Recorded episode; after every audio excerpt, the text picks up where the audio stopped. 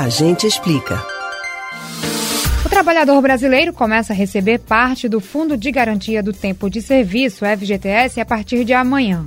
Quem possui conta ativa, ou seja, do emprego atual com carteira assinada, ou inativas de quando trabalhou em outras empresas e não retirou tudo na demissão, vai poder receber o dinheiro.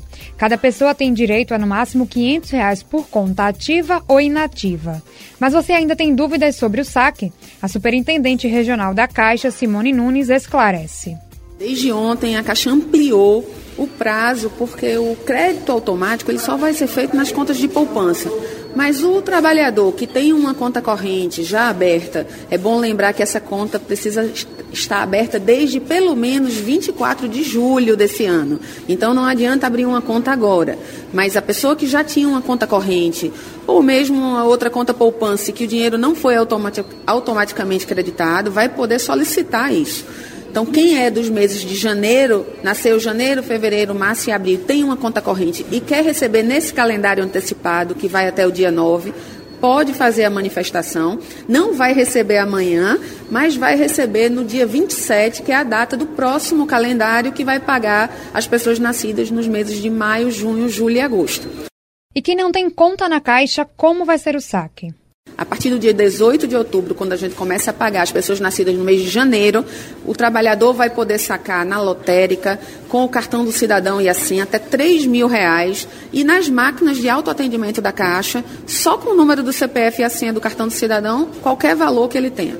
Como é o cálculo de quanto cada trabalhador vai poder retirar das contas? Esse limite de até 500 reais, ele depende do saldo e de quantas contas de FGTS ativas ou inativas o trabalhador tenha. Então, o trabalhador que tem mais de uma conta, ele vai receber, e essa conta, digamos um exemplo de um trabalhador que tem duas contas, uma com 500 e a outra com mil reais. Ele vai receber 500 de uma conta e 500 da outra, totalizando os mil reais. E ele poderia ter três contas que pode chegar até R$ 1.500, a depender dos saldos que ele tem em cada uma dessas contas. E se o trabalhador não quiser o dinheiro?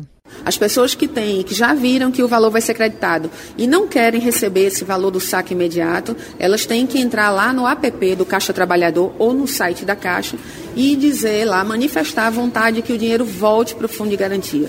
Mas é importante a gente dizer para o trabalhador que esse saque imediato ele não mexe em nenhuma regra do fundo de garantia, ele não tira direitos, ele não se confunde com o saque aniversário. Então, esse dinheiro pode ajudar o trabalhador e ele não vai perder nenhum direito. Acho que é importante a gente ressaltar isso.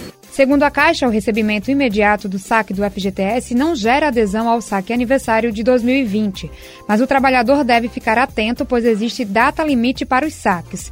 Todo mundo, independente do aniversário, sendo correntista ou não da Caixa, poderá retirar o dinheiro até o dia 31 de março de 2020.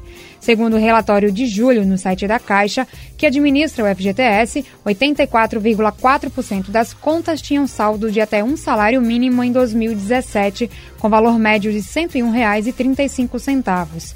São 214,8 milhões de contas nessa situação, entre ativas e inativas. Camila Brandão para o Rádio Livre.